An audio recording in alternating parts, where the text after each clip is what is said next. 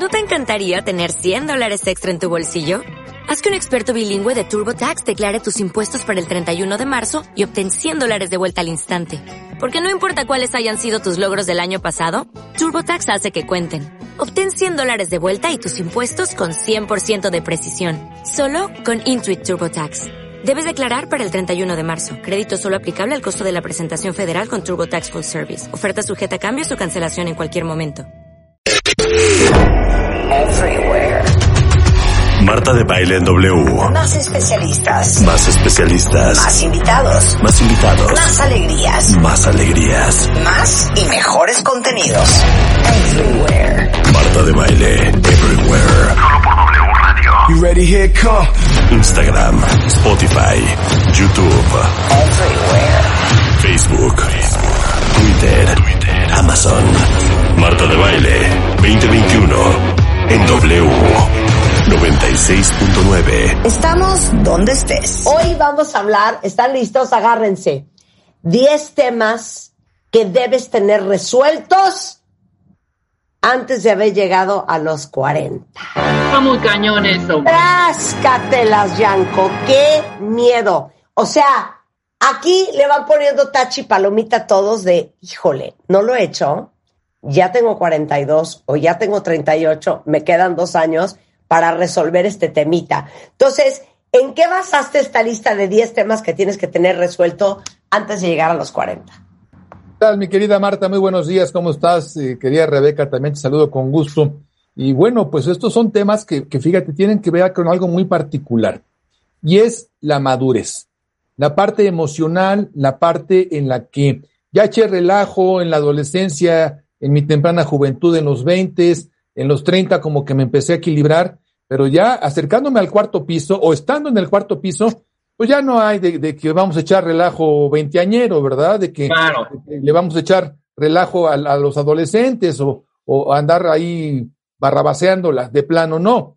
Ya es un momento, y esto lo dicen los expertos en, en todo el tema humano, en todo el tema emocional, en donde pues como que la mayoría de personas sentamos cabeza en el cuarto piso. ¿sí? Seguimos Claro. siendo jóvenes, bueno, siguen, ya, yo ya no, siguen siendo jóvenes y están en la mejor etapa de la vida. Sin embargo, en el aspecto financiero, hay muchas cosas que siguen pendientes y la vida corre, la vida se va como agua entre los dedos.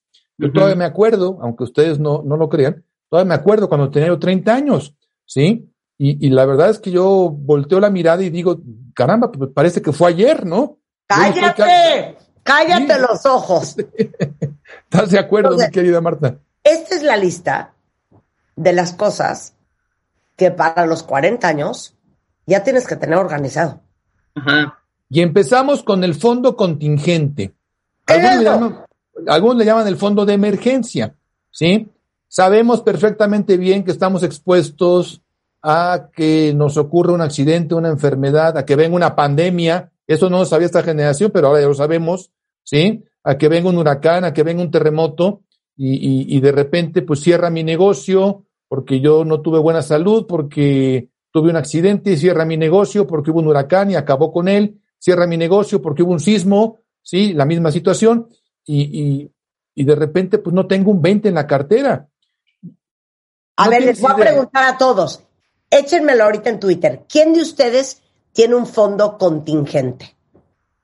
Un Esa es una para excelente pregunta para, para abrir bocado. Y, y me acuerdo mucho, querida Rebeca, de tu grandísima frase que dijiste, yo puedo vivir el resto de mi vida con lo que tengo, nada más que me debo de morir el domingo. Exacto, me tengo que más morir el domingo, exacto. La uso mucho ya en, en mis diferentes pláticas, sí, te doy el crédito, Rebeca, por supuesto.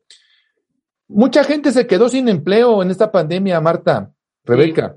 Sí, mucha gente vio reducido su salario. Mucha gente con un negocio cerrado tres meses, pues no sabía ni qué hacer. ¿Por qué? Porque no tenías un fondo contingente. Y el fondo contingente habla de contingencias, pues es justamente cuando vienen todos estos percances que todos, todos, todos podemos sufrir. Claro. Absolutamente todos. Aquí no se salvan ni ricos, ni pobres, ni medio ricos, ni medio pobres. Todos estamos expuestos. ¿sí? Mira, mi papá, que ha sido banquero toda su vida, un día hace muchos años, cuando yo empecé mi empresa, siempre me dijo una cosa. En el trabajo, pero en la vida también, tienes que tener reservas. Claro. Reservas. Y entonces yo, pero ¿cómo, pa? Tienes que tener reservas para una emergencia, para que el cliente no te pagó, para que no salió para esta nómina de este mes. Siempre hay que tener reservas. Consejo sabio. Consejo, Consejo sabio.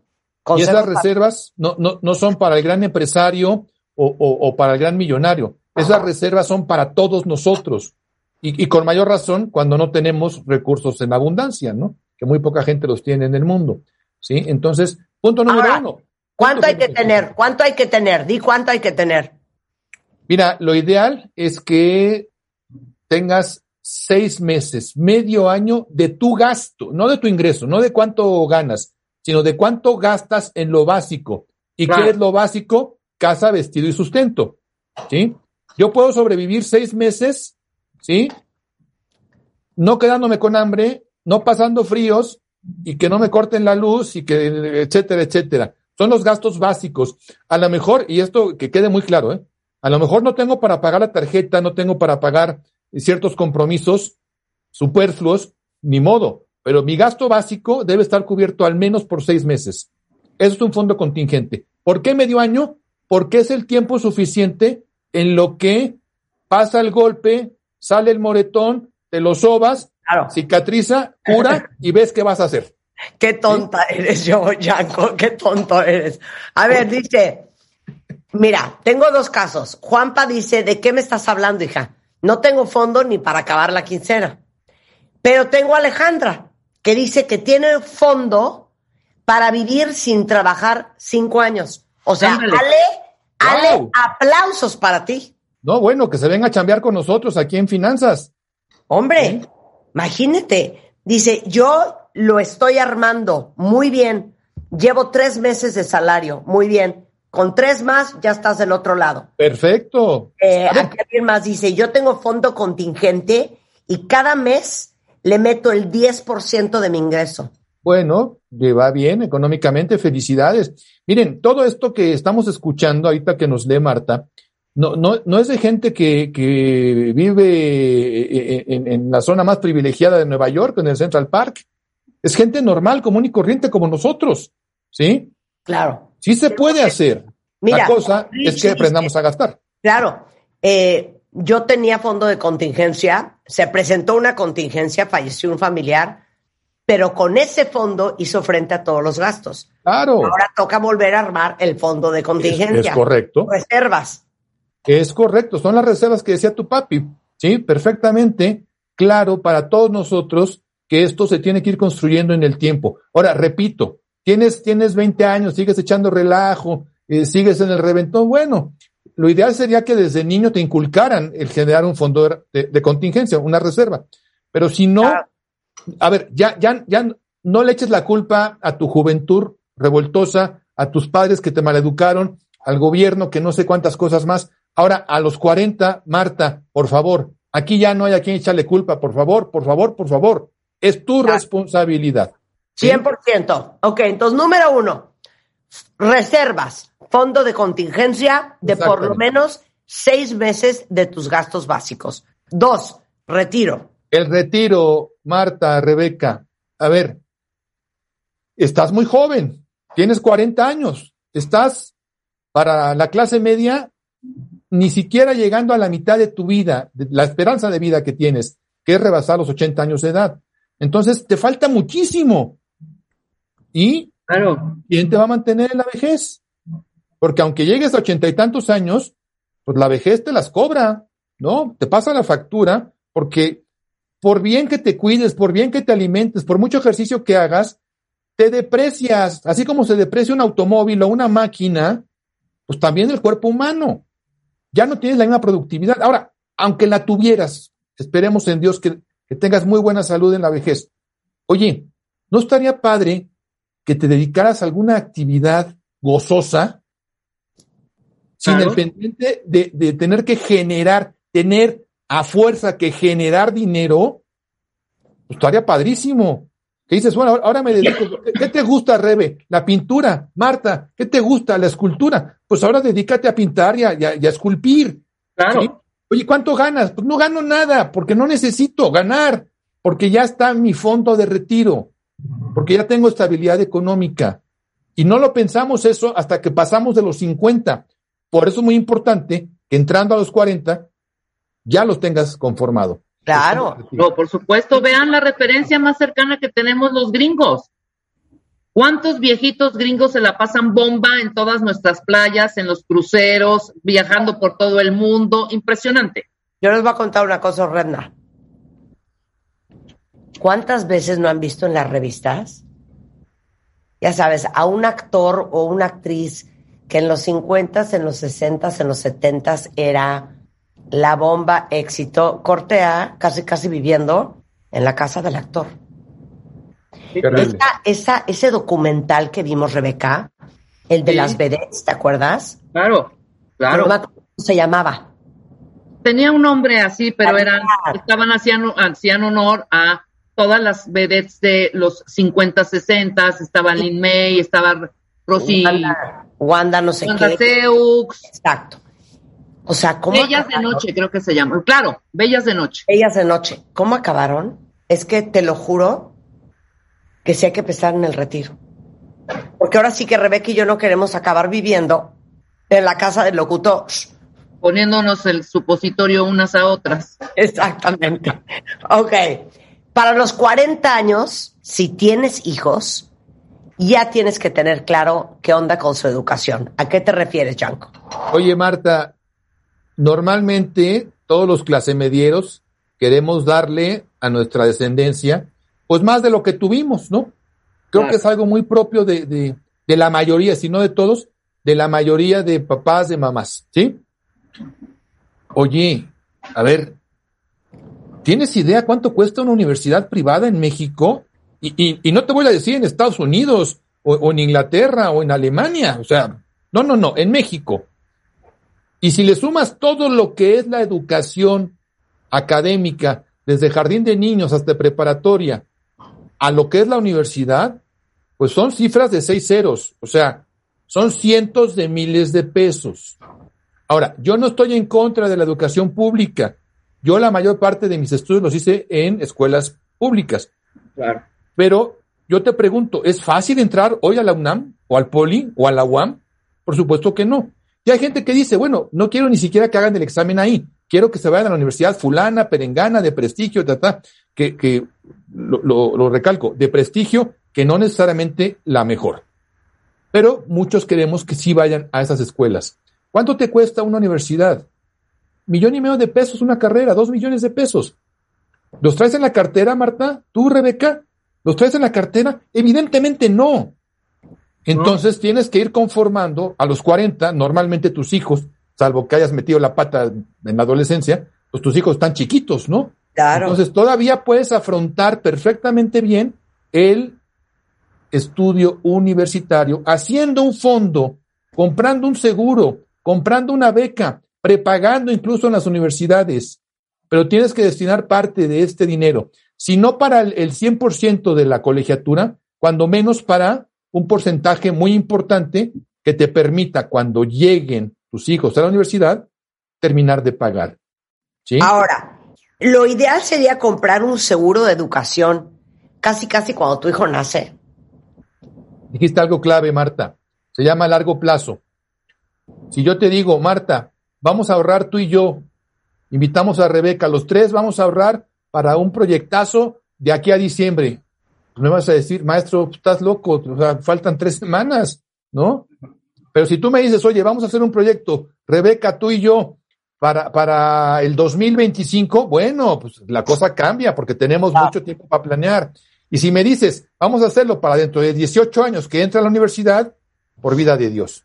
Dijiste algo clave, Marta. Lo ideal es que al nacer tu hija, tu hijo, estés comprando un seguro educacional que te 100%. permita cubrir buena parte, si no el total, buena parte de sus estudios universitarios.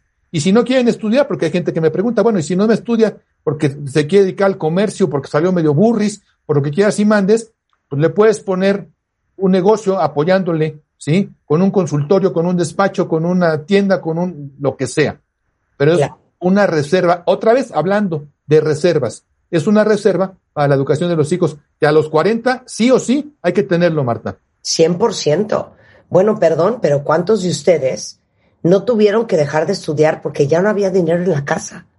¿O cuántos de ustedes se metieron en un en una deuda horrenda para poder estudiar? ¿O cuántos de ustedes pues ya estudiar nunca fue una opción? O como en Estados Unidos, que los estudiantes se meten en deudas de cientos de miles de dólares para poder pagar su educación. Eso pasa, Marta, y eso pasa mucho. Pasa. Se ven frustrados muchos planes justamente Claro. Porque no tenemos el recurso para estudiar. A ver, hay, hay un dato muy importante, muy, muy importante, ¿sí? Que es el dinero que se genera dependiendo del grado académico. No Ah, gana lo mismo alguien que tiene primera terminada, que tiene secundaria, que tiene prepa, que tiene licenciatura, que tiene maestría o que tiene doctorado. No ganan lo mismo. No ganan lo mismo. Y la diferencia es abismal. Puede ser hasta 10 veces más. ¿Sí? No siempre tenemos posibilidades de llegar a un doctorado. ¿Sí? Y a, veces ni siquiera de llegar a una licenciatura. Justamente porque nuestros padres no sabían, no podían, no tenían la previsión. ¿Sí? Y no hicieron este fondo para mi educación. Entonces, ahorita, en este 2021, que sí tenemos ya esa conciencia, busquemos la manera de tener el dinero, aprendiendo a gastar para que el futuro de nuestras hijas y de nuestros hijos sea más estable. No es de riqueza, es de estabilidad, Marta. 100%. Bueno, la que viene es dolorosísima. Para los 40 años tienes que tener resuelto tu vivienda. Explica. Por supuesto, Marta. A ver, y, y no referimos otra vez a que tengas un penthouse ahí en la Quinta Avenida de Nueva York, ¿sí? Ni, ni a que lo tengas aquí en, en- en reforma, ¿sí? Ya totalmente pagado y, y que cueste millones de pesos. No, no, no, no, no. Nos referimos a que ya no rentes, ¿sí? Dale. a que a lo mejor estés pagando una hipoteca. No, todavía no, no, no has terminado, estás empezando, puede ser. Pero llegando a los 40, ya tuve que haber resuelto el tema de una propiedad. El patrimonio más grande que logramos los clase medieros se llama casa. 100%. Y gastamos en tontería y media, ¿sí?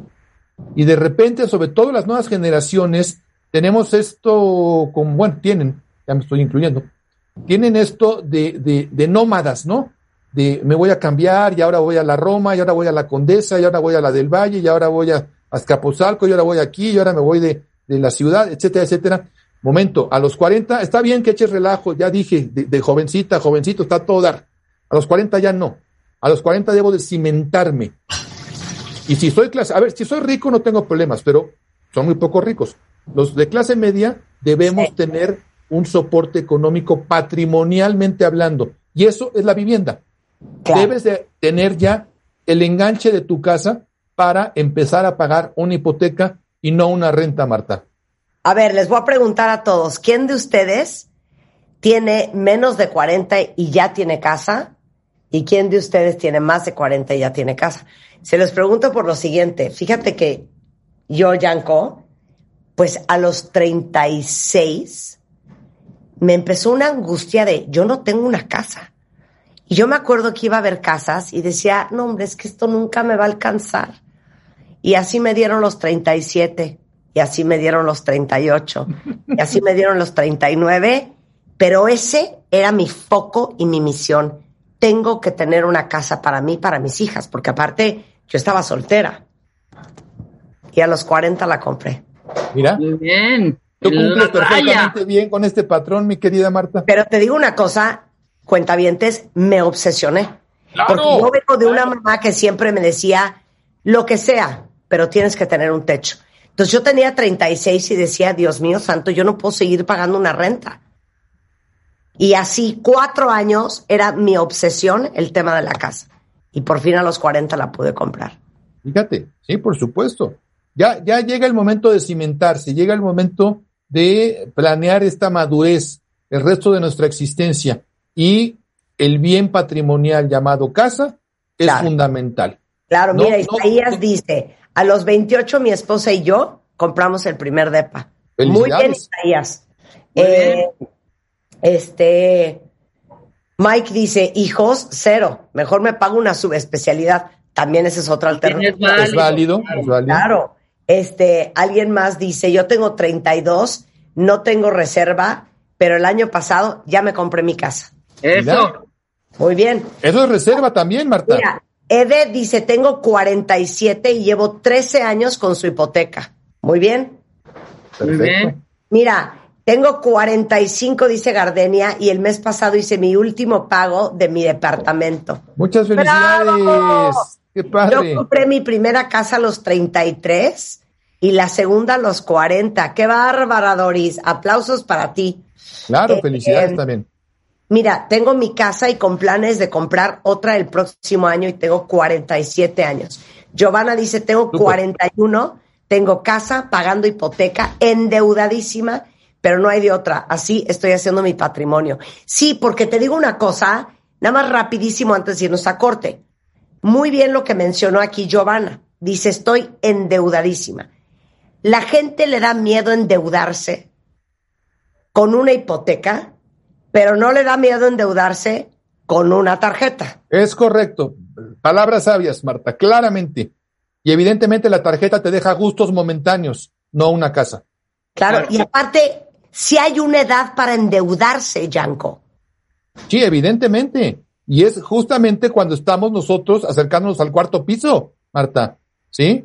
Es, es cuando, Claro. mira, debemos definir lo que es una deuda sana de lo que es una deuda gustosa, que se convierte en culposa. Como bien dijiste, la tarjeta de crédito es consumo, casi siempre, y una hipoteca es patrimonio. Entonces, bajémosle al consumo y subamos el patrimonio. Si no, es muy complicado y yo no quiero saber qué va a pasar de ti cuando tengas 65 años, 70 años y tengas que seguir pagando renta. Mucha gente ahorita de los cuentavientes nos contestaron que ya tienen su vivienda, maravilloso, sensacional, felicidades.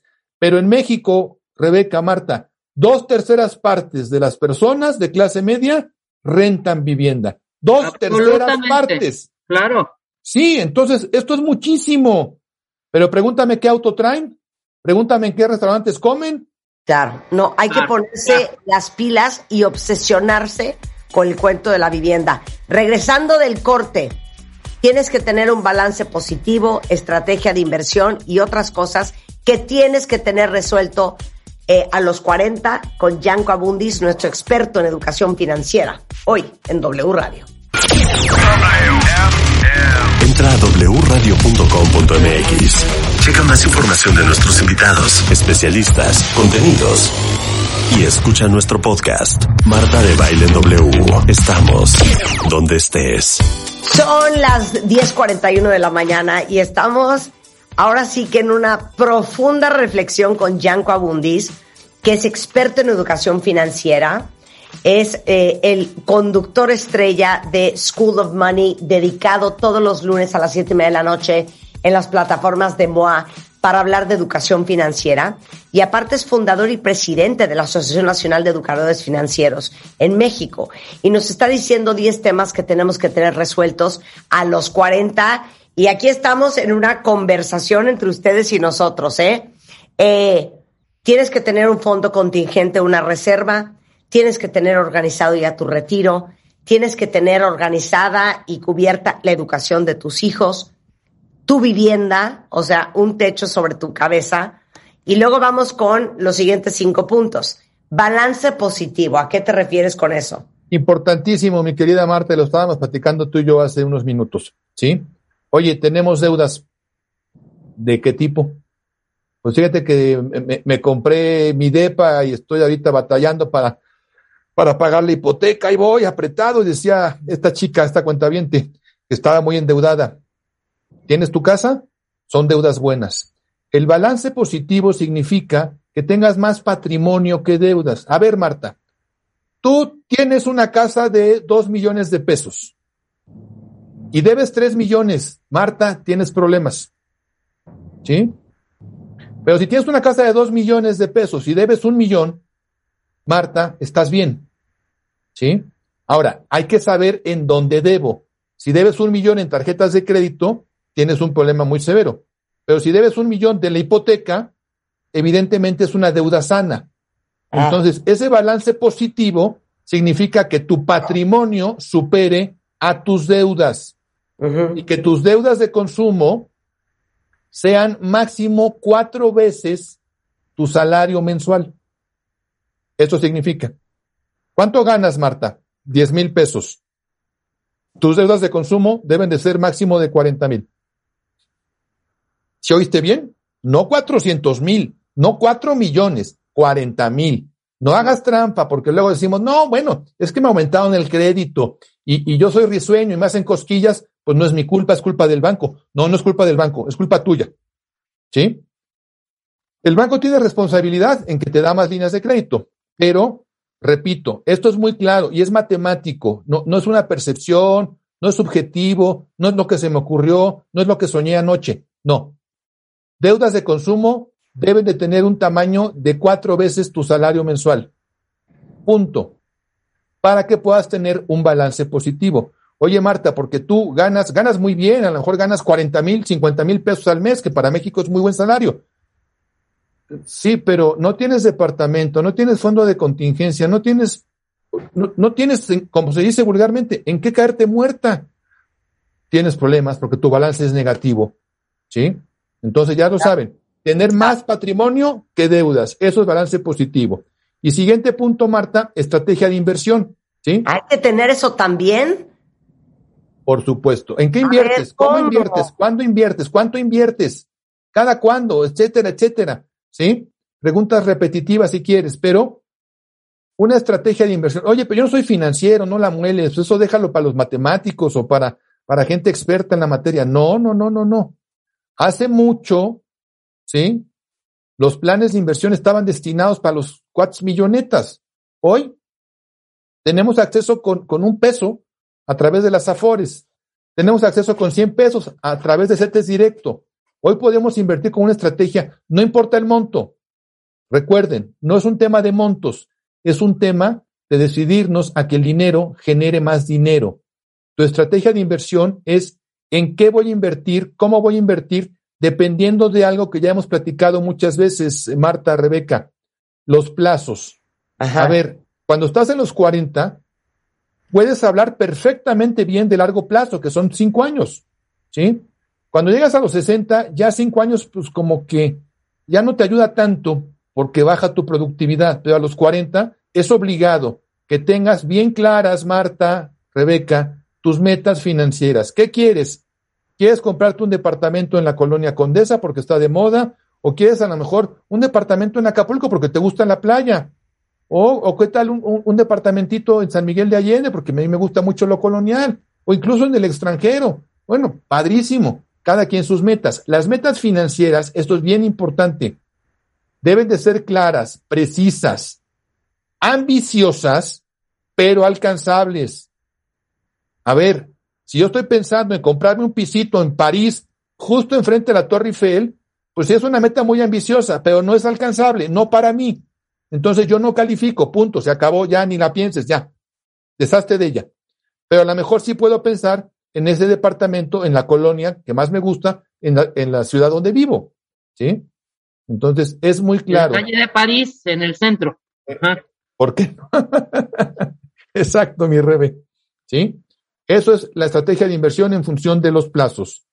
Y vamos a un punto vale. que poco, poco pela la gente, Marta, poco le hacemos caso incluyéndonos en Latinoamérica, ¿sí? Somos de los países que menos consumimos seguros.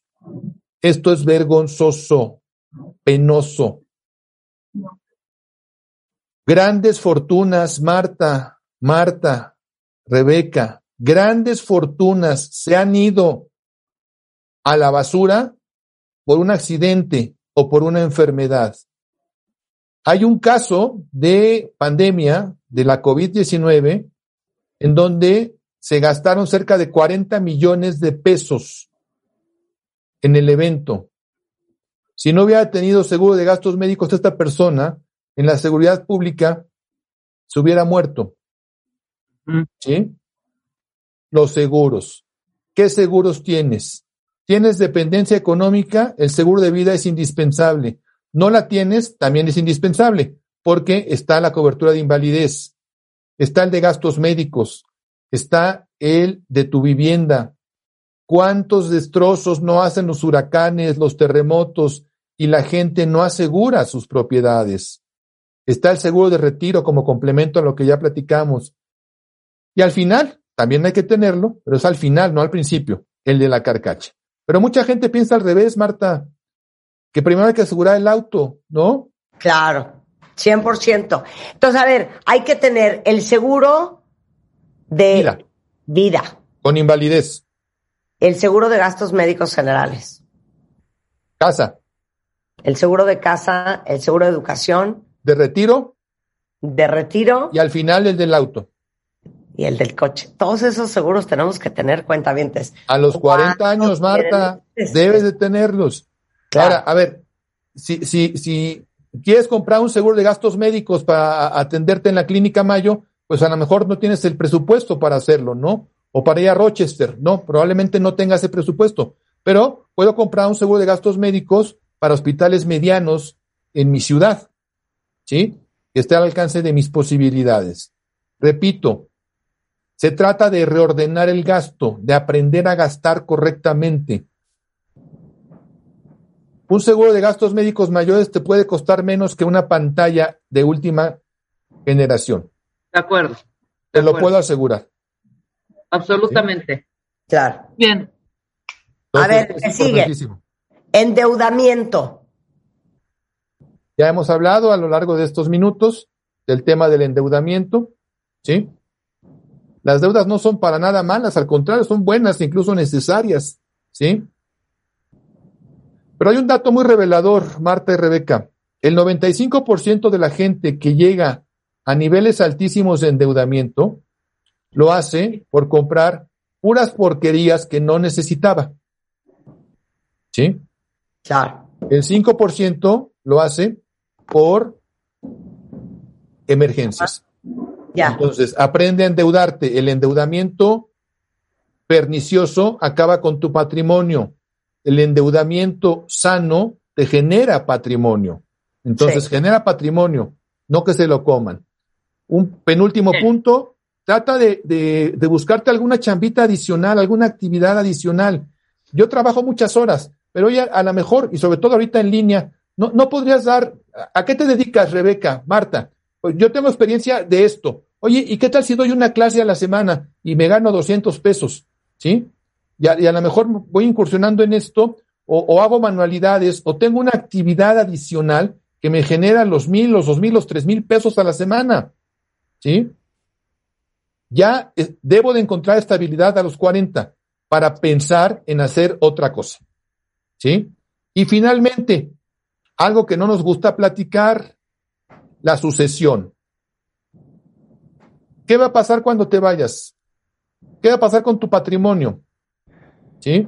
¿A quién se lo vas a dejar? Hay mucha gente, como decía por ahí un cuentaviente, que hijos para nada, ¿sí? Y, y todo lo que has formado, ¿a quién se lo dejas? ¿A una asociación de, de, gatitos, de perritos? Eh, Puede ser, ¿por qué no? ¿Sí? A un primo, a un sobrino, a, a- a alguien que se dedique a la filantropía, pues ¿por qué no? También puede ser, ¿sí? Pero es muy importante, muy importante que desde ahorita dejes clara tu sucesión. Haz un testamento a los 40, aunque tengas un sillón, es imprescindible que ya tengas designado a quién se lo vas a dejar, ¿sí? Sí. Porque muchas veces pensamos que yo, yo, no- yo no tengo bienes raíces. Claro, y hemos Tienes hablado cosas. los sobre los testamentos, sobre la sucesión varias veces en el programa. Yo te preguntaría, Marta, a ti, Rebe, también, oye, ¿has hecho cuentas de lo que tienes de contenidos en tu casa? Claro. Porque muchos pensamos que tenemos tres palos viejos. Dices, no, mis tres palos viejos no valen nada. No, reemplázalos. Claro. Y ahorita tuvieras que comprarlos nuevamente, Rebeca, Marta. ¿cuánto te costaría? ¿Cinco mil pesos? Bueno, no, no compras creo que ni, ni, ni, ni las llaves del lavabo con cinco mil pesos. ¿Sí? Entonces, tienes que dejar muy clara la sucesión, sobre todo cuando tienes patrimonio. Y algo muy importante que la gente luego no conoce bien. Todo lo que se maneja con sistema financiero no va en testamento. Es ajeno al testamento. ¿Sí? Claro. Por ejemplo, en un seguro de vida, los beneficiarios no van en testamento, se ponen dentro del contrato de seguro que se llama póliza. En la cuenta bancaria, en la cuenta de inversión, en la cuenta de Afore. No se deja en testamento, se deja Ya. determinado en cada cuenta a quién se le deja el dinero. En estos 100%. puntos terminamos, mi querida Marta.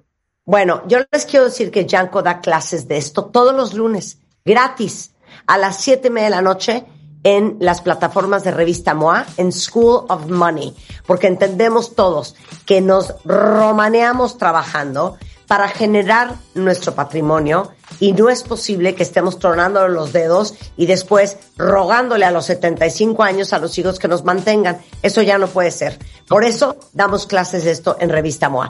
Es arroba Gianco Abundis, por si quieren hablar directamente con él en Twitter. Y Gianco, un placer tenerte aquí y gracias por esta clase intensa de las cosas que tenemos que tener resueltas a los 40. Un abrazo. Marta, te mando un abrazo, querida Rebeca, igual. Gracias. Chanco. Un beso.